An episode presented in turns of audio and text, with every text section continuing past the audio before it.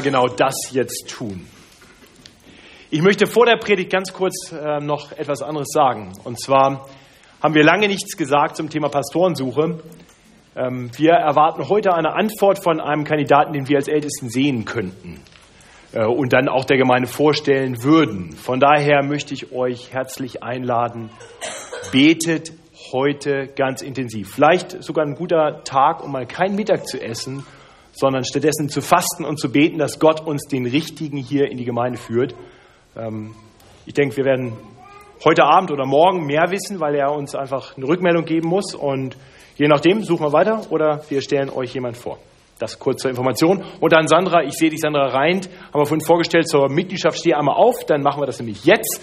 Das ist die Sunny. Sandra, schön, dass du hier bist. Schön, dass du Mitglied der Gemeinde werden willst.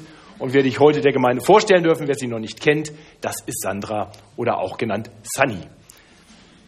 Und damit kommen wir zur Predigt und ich möchte beten. Himmlischer Vater, wir haben gerade gesungen und gebetet wirklich in dem Lied, dass du sprechen mögest und dass du in unser Leben hineinsprichst und du Dinge veränderst, uns veränderst, weil du ein Gott bist, der lebt und der redet. Und so sprich du nun zu unseren Herzen. Gib jedem das, was er braucht. Ja, danke, dass dein Wort mächtig ist, uns in unseren ganz unterschiedlichen Lebenssituationen und Glaubensphasen anzusprechen.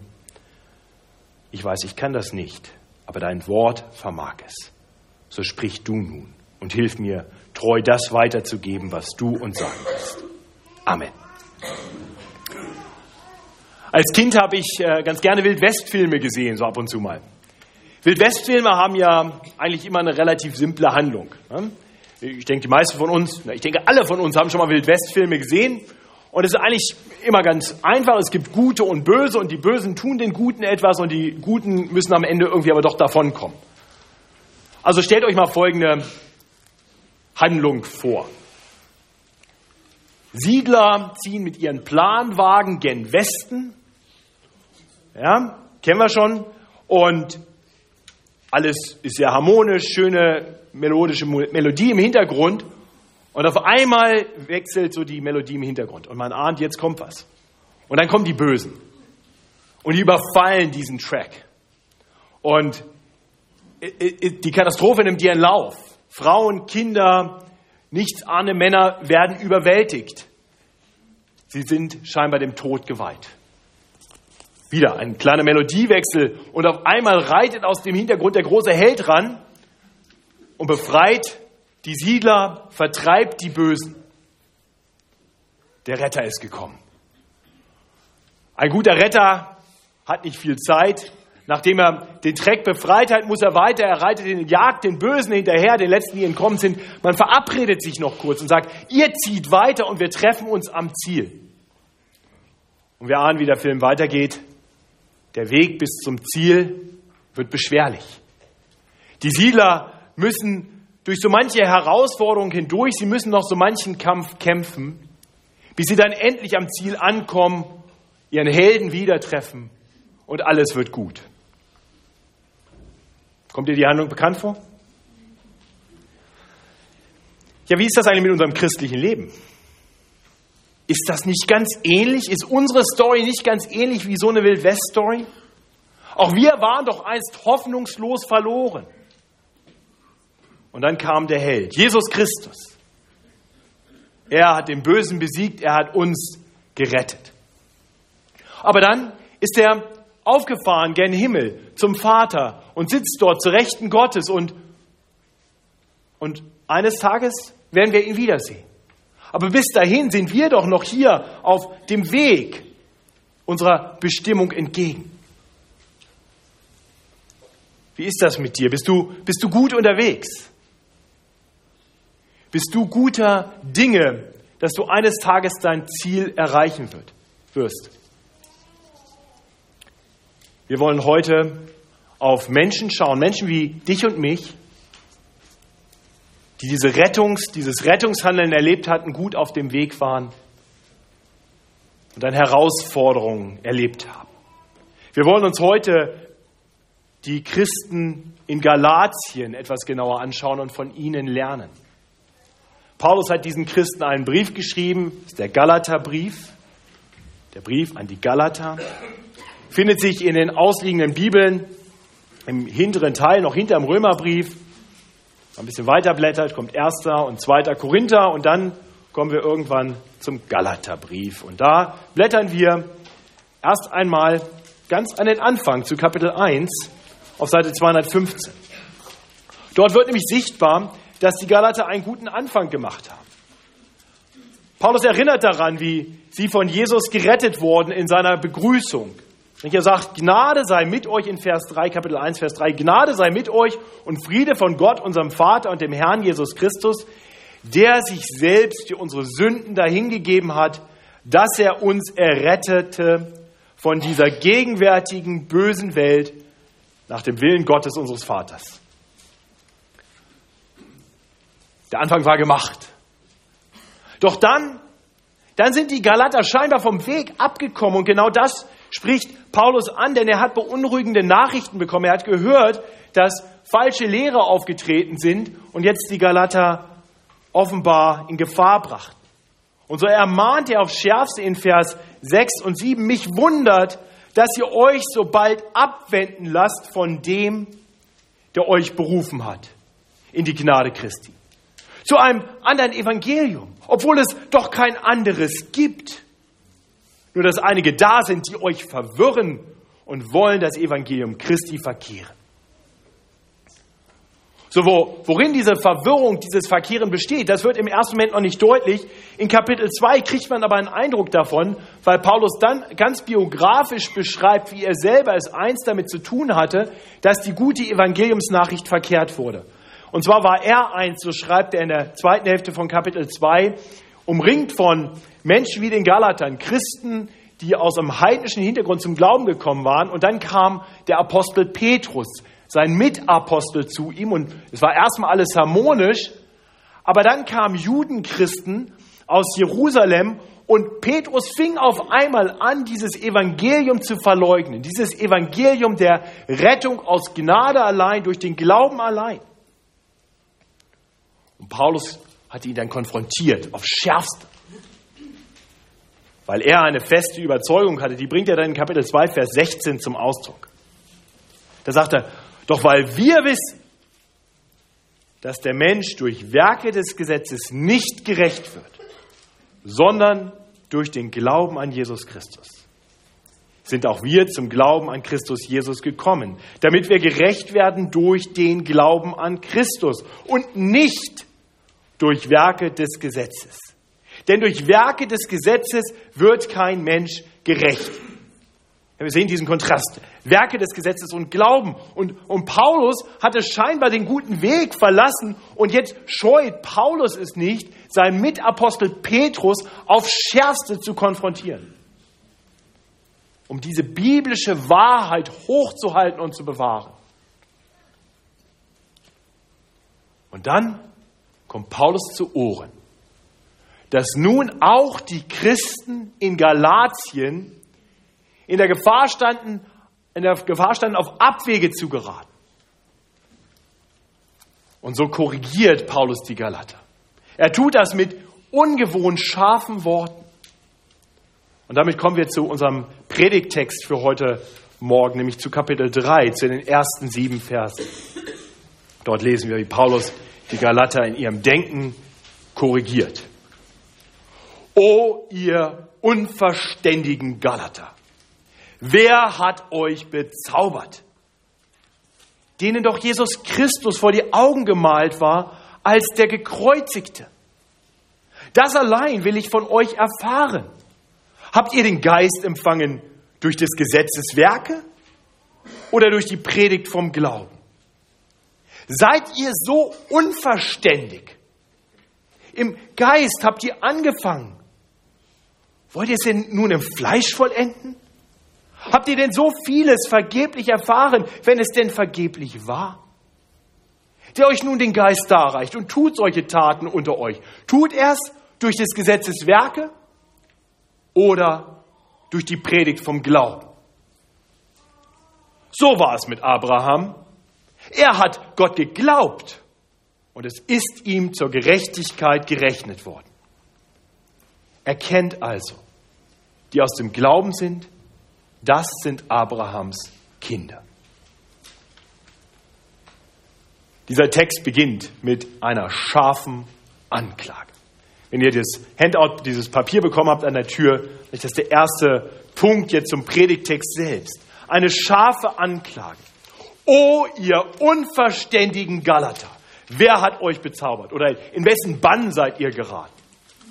Die, die Luther-Übersetzung ist hier noch relativ freundlich, wenn es heißt, oh ihr Unverständigen. Ja. Die neue evangelistische Übersetzung bringt es ein bisschen besser zum Ausdruck, was er hier sagt. Da heißt es, ihr törichten Galater. Äh, die Worte hier sind scharf. Paulus geht direkt auf sie ein und sagt, ihr seid, Entschuldigung, ihr seid Idioten. Ihr seid bescheuert. Ihr müsstet das eigentlich besser wissen. Paulus ist außer sich, der ist wirklich aufgebracht. Das, das liest man nicht einfach nur so, oh ja, unverständigen Galater. Nein, das ist, das ist, der schreit sie förmlich schriftlich an. Sie haben den Verstand verloren. Das sind dumme Gedanken, die sich bei ihnen breit machen. Das ist verstandslos, unverständig. Die sind verwirrt von, den, von diesen Irrlehrern. Sie dachten nicht mehr klar. Sie haben selbst das aus dem Blick verloren, was sie einst so klar vor Augen hatten. Und so erinnert sich Paulus im Fortgang dieses Verses an das Evangelium. Er betont, dass ihnen doch Jesus Christus vor die Augen gemalt worden war als der Gekreuzigte. Das war doch die frohe Botschaft, die sie gehört hatten. Jesus Christus, der Gekreuzigte. Gott war in Jesus Christus zu den Menschen gekommen. Der lange verheißene Messias war gekommen und er war gekreuzigt worden. Das war seine Kernbotschaft, an die er hier gleich zu Beginn erinnert. Warum eigentlich an das? Warum nun gerade die Kreuzigung so betonen als Kernaspekt der guten Nachricht? Warum nicht erst einmal betonen, was Jesus hier auf Erden alles Tolles getan hat, all die Wunder, die er vollbracht hat, all das Gute, das er getan hat, seine große Barmherzigkeit, die er den Menschen gegenüber auf so vielfache Weise zum Ausdruck gebracht hat, sein Leben voller Liebe. Warum hatte Paulus den Galatern Jesus Christus vor allem als den Gekreuzigten verkündigt?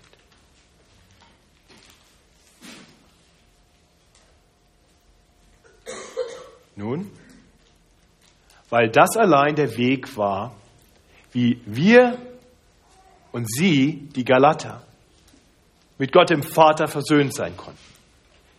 Nur weil Jesus ihre Schuld, die Schuld aller Menschen, die zu ihm kommen im Glauben, auf sich genommen hat, können wir nun überhaupt vor Gott bestehen. Das heißt, das gute Vorbild des absolut guten, liebenden Herrn Jesus Christus hätte uns Menschen erst einmal nichts genutzt. Denn es schafft ja keiner, diesem Vorbild zu folgen.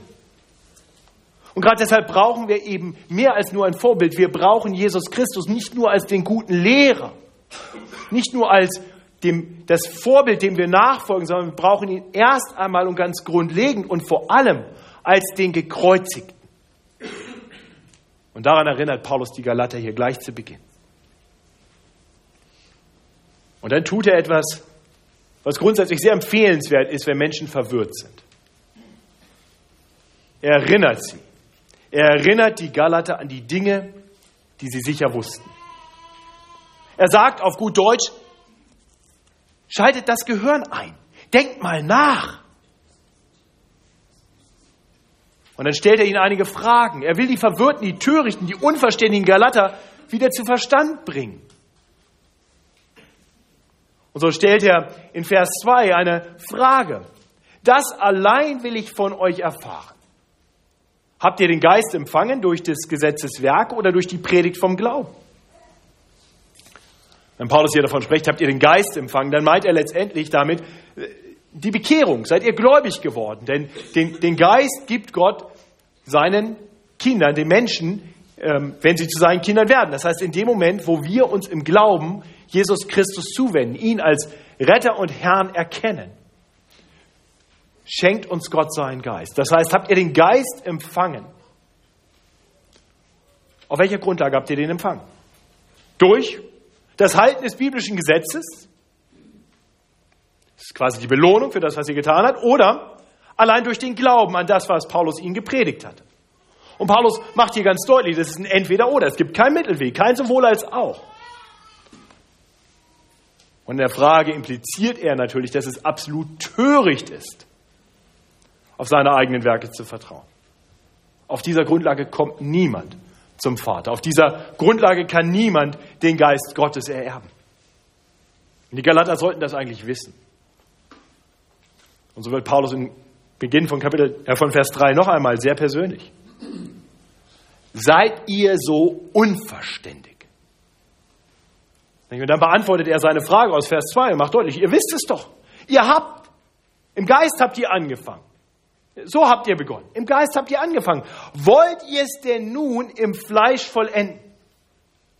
Also wahrscheinlich hatten einige dieser falschen Lehrer nicht nur Verwirrung darüber angerichtet, wie das Glaubensleben beginnt, ja, äh, oder das, das Leben mit Gott beginnt, durch Glauben oder durch, durch Werke, sondern scheinbar hatte sich vor allem eine Lehre eingeschlichen, die gesagt hat, na gut, vielleicht kann man im Glauben beginnen. Also vielleicht ist, ist so die, die, der Start in das christliche Leben, ich muss erstmal im Glauben zu Jesus kommen und dann muss ich aber gute Werke tun, dann muss ich den Weg alleine weitergehen. Und Paulus sagt, schau doch mal, kann das wirklich sein, dass ihr, dass ihr so beginnt und, und, und dann plötzlich umdreht und so weitergeht? Passt das zusammen?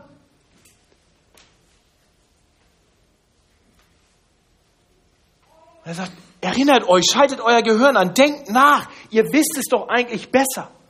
Und so, und so fragt er in Vers 4, ob die, die Dinge, die sie am Anfang ihres Glaubenslebens erlebt haben, ob die denn alle vergeblich waren. Habt ihr denn so vieles vergeblich erfahren? Ihr habt doch gemerkt, was Gott mit euch getan hat. Ihr habt doch gemerkt, ihr wisst doch, ihr erinnert euch doch mal ran, wie der Weg des Glaubens ging.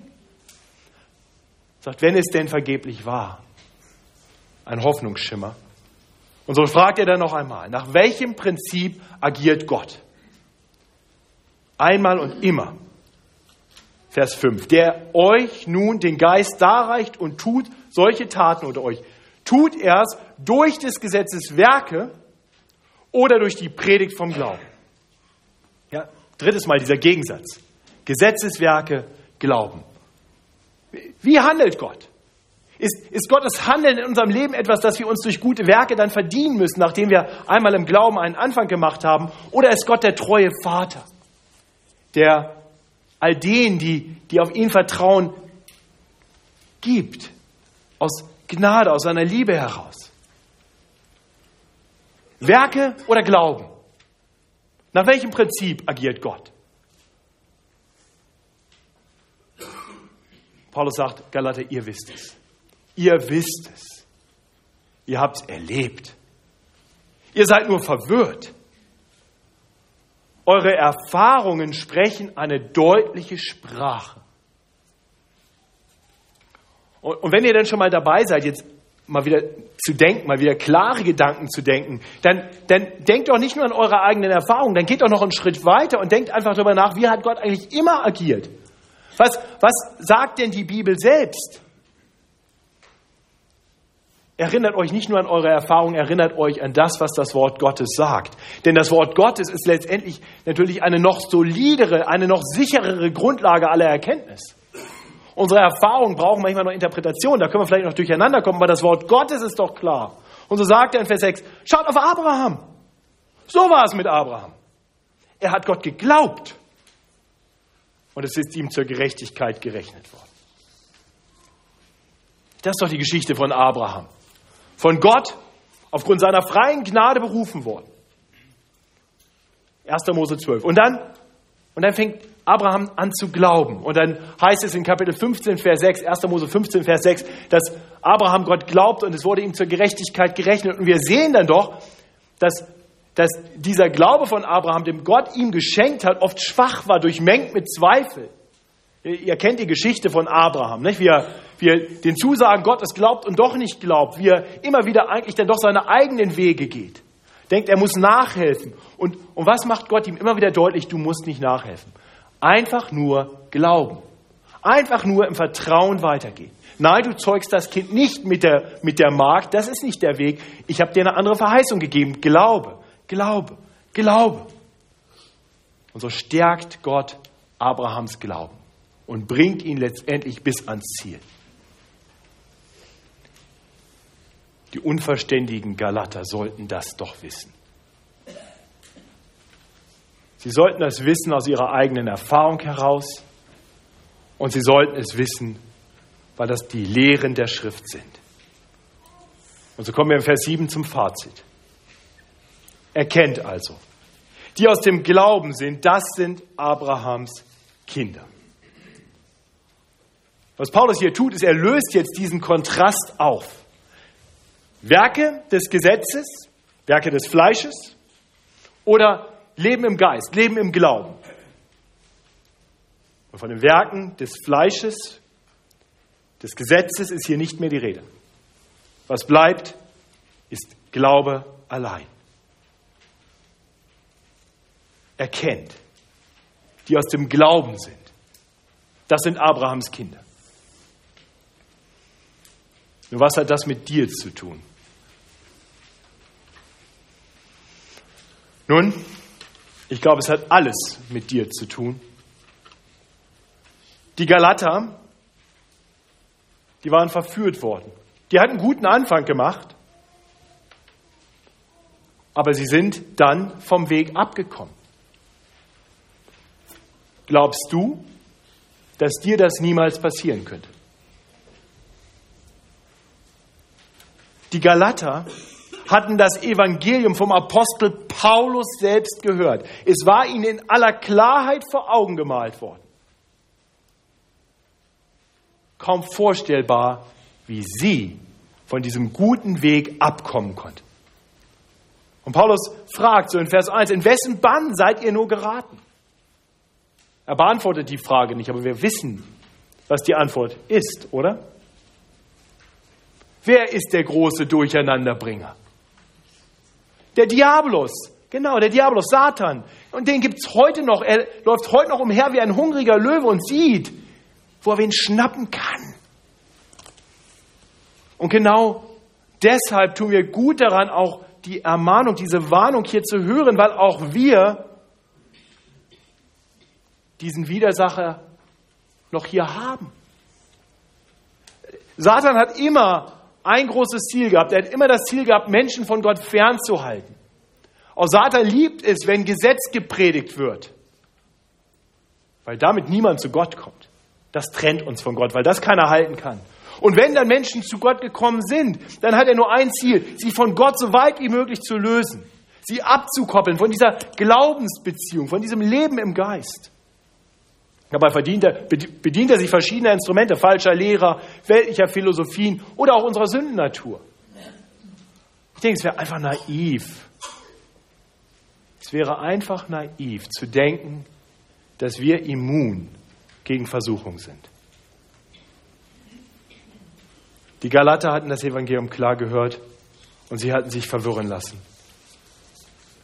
Und so wie die Galater, so brauchen auch wir deshalb immer wieder die Erinnerung an das Evangelium. Immer wieder brauchen wir diese gute Nachricht vom für uns gekreuzigten Retter, Jesus Christus. Deswegen ist die grundlegendste aller Fragen, kennst du diesen Retter?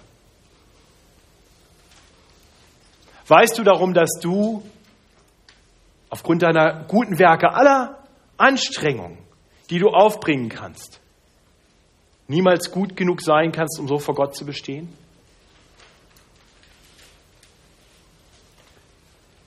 Du wirst es nicht schaffen.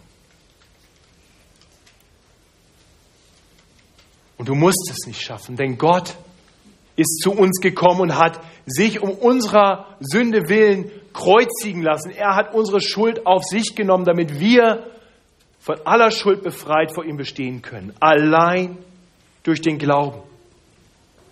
Und so möchte ich dich einladen, wenn du bisher noch versucht hast, aus eigener Kraft, durch deine eigenen Werke vor Gott zu bestehen, kehre um. Kapituliere und komme im Glauben zu Gott. Wende dich Jesus Christus zu und bitte Gott, dich frei zu machen von aller Schuld und dann erkenne, Du darfst allein aufgrund deiner Glaubensbeziehung zu Jesus mit Gott leben, für alle Ewigkeit. Er wird dir seinen Geist geben, dich mit seinem Geist versiegeln und dich ans Ziel bringen. So, wer, wer das erkannt hat, und ich gehe davon aus, dass die allermeisten unter uns das erkannt haben, wer das erkannt hat, der hat einen guten Anfang gemacht, so wie der Galater. Und jetzt gilt es, diesen Weg auch weiterzugehen. Diesen Weg des Glaubens.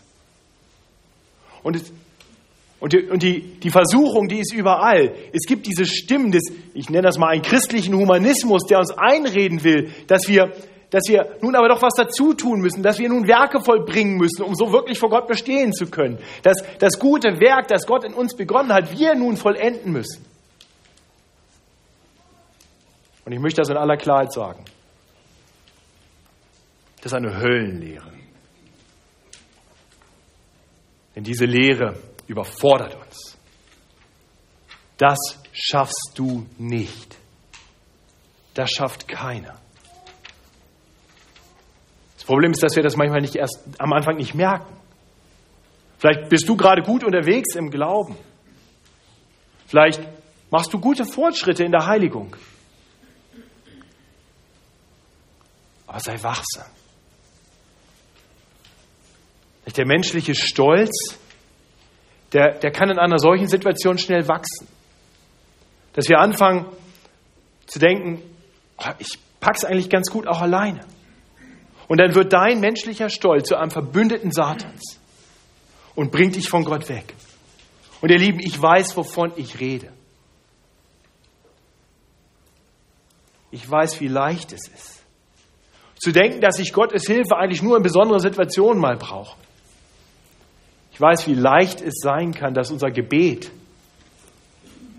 eher optional wird. Den Großteil des Lebens bewältige ich allein und in wirklich schwierigen Situationen, da darf Gott mir mal helfen.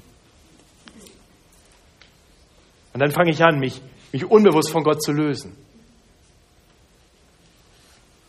Und wenn dann plötzlich Dinge schiefgehen, wenn es dann plötzlich nicht mehr so läuft, obwohl ich mich doch so anstrenge, was passiert denn dann?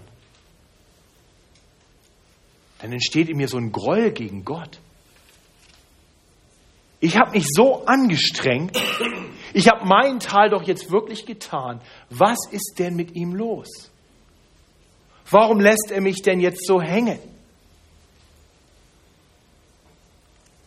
Ihr Lieben, lasst uns wachsam sein. Der Durcheinanderbringer versucht uns zu verwirren. Lasst uns immer wieder, gerade wir, die wir vielleicht stark sind im Glauben, gut unterwegs sind, lasst uns immer wieder unsere Herzen durchleuchten, ob es Ecken und Winkel gibt, in denen sich Stolz breit macht, der uns einzureden versucht, dass wir eigentlich auch ohne Gott schon ganz gut unterwegs sind. Und dann lasst uns Buße tun. Lasst uns Gott um Vergebung bitten, dass wir meinten, diesen Weg alleine gehen zu können oder zu müssen. Dann dürfen wir uns an Gott klammern, an ihn hängen und sagen, Herr, ich kapituliere. Ich gehe nicht mehr den Weg, den ich mir überlegt habe, und den ich vielleicht weitestgehend ganz gut geschafft habe, ich will deinen Weg gehen. Ich will im Glauben dir nachfolgen. Ich will mich durch deinen Geist leiten lassen. Herr, zeige mir, wo du mich haben willst.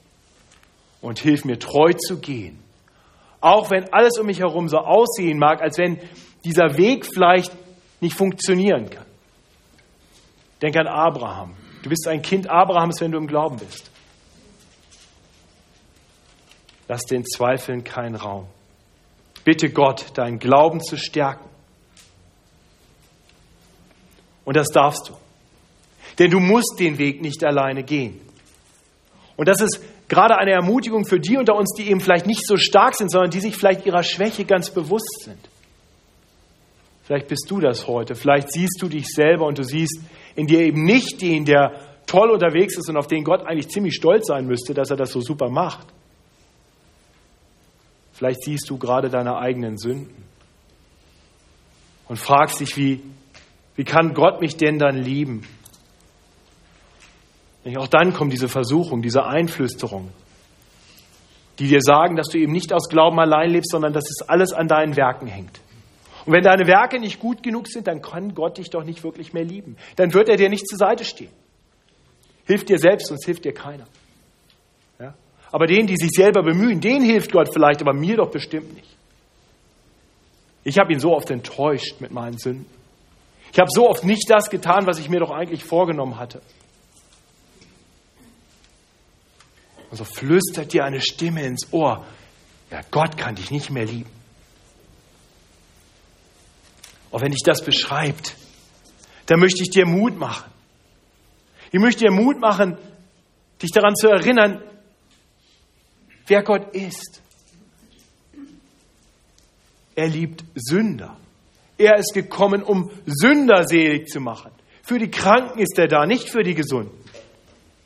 Er ist der, der dich durchträgt. Er ist der gute Hirte, der, seine, der dich zu seinem Schaf gemacht hat und der seine Schafe nicht verlieren wird. Alle, die sein Vater ihm gegeben hat, wird er ans Ziel bringen. Und weißt du was? Wenn, wenn, wenn er dich auf dem Arm trägt, dann musst du ihm nicht tragen helfen. Das schaffst du auch nicht. Und das musst du nicht. Leb im Glauben. Erinnere dich daran, wie er in deinem Leben einen Anfang gemacht hat. Ist Jesus Christus in diese Welt gekommen und für dich am Kreuz gestorben, weil du es dir irgendwie verdient hattest? Es war Gnade allein. Bist du Kind Gottes geworden, weil du in Vorleistung gegangen bist, weil du genug gute Taten angesammelt hattest, damit Gott dir dann jetzt endlich gnädig sein wollte? Nein. Allein durch den Glauben. Und dann besinne dich darauf, wie du den Weg weitergegangen bist. Äh, besinne dich darauf, dass, dass Gott dich geführt hat im Glauben, Schritt um Schritt. Erinnere dich daran, wo er dir gezeigt hat, dass deine Kraft nicht ausreicht, aber dass seine Kraft in den Schwachen mächtig ist. Und wenn dir deine eigenen Erfahrungen nicht ausreichen, dann schau in die Schrift, in diese Quelle sicherer Offenbarung darüber, wer Gott ist und wie er zu dir steht. Und dann besinn dich darauf, dass er, der Herr, der das gute Werk in dir begonnen hat, es auch vollenden wird. Wie Gott das Wort hier in Philippa 1,6 sagt. Oder bedenke, dass er der Anfänger und Vollender deines Glaubens ist, selbst da, wo der Glaube schwach ist. Und bedenke, du bist nicht alleine unterwegs. Er ist bei dir alle Tage bis an der Weltende. Und so möchte ich die Predigt enden mit der Ermutigung, dass uns klar sein sollte, unser Leben ist keine Wildwestgeschichte. Unser Held ist nicht davongeritten. Er lebt durch seinen Geist in uns. Wir haben den Geist empfangen durch den Glauben allein und wir leben im Geist allein durch den Glauben. Und so bist du dann befreit zu guten Werken, die du nicht tun musst, um vor Gott zu bestehen, sondern die logische Konsequenz deines Glaubens sind. Weil du immer mehr lernst, ihm zu vertrauen, immer mehr lernst, an ihn zu glauben. Immer mehr zu glauben, dass er es wirklich gut mit dir meint und dass er dich führt zum Ziel, selbst wenn der Weg seltsam erscheint, selbst wenn der Weg schwer wird. Du darfst vorangehen, Schritt um Schritt. Und vertrauen darauf, er ist bei dir. Alle Tage. Er ist die Kraft, die dir oft fehlt. Himmlischer Vater, danke, dass du uns das zusagst in deinem Wort. Herr, vergib uns da, wo wir versucht haben, das, was du begonnen hast durch deinen Geist in uns, allein durch den Glauben, im Fleisch fortzusetzen. Herr, vergib uns diese Dummheit. Vergib uns, dass wir dir die Ehre geraubt haben, indem wir gedacht haben, wir bräuchten dich nicht und könnten es alleine. Herr, hilf uns immer wieder neu zu erkennen, dass du allein der Anfänger unseres Glaubens bist und der Vollender. Dass du das gute Werk, das du begonnen hast, in uns vollenden wirst. Hilf uns gerade im Wissen darum, auf dich zu schauen und uns an dich zu klammern. Herr, ich bete für die Starken unter uns. Herr, vergib uns unseren Stolz, vergib uns unsere Selbstständigkeit. Hilf uns wieder neu in die Abhängigkeit von dir zurückzufinden. Herr, und ich bete für die Schwachen unter uns. Herr, ich bete, dass du sie ermutigst, dass sie neu erkennen, dass sie, dir, sie sich bei dir nichts verdienen müssen dass du uns bedingungslos liebst Herr, hilf uns so, den Weg zu gehen. Bis zum Ziel. Amen.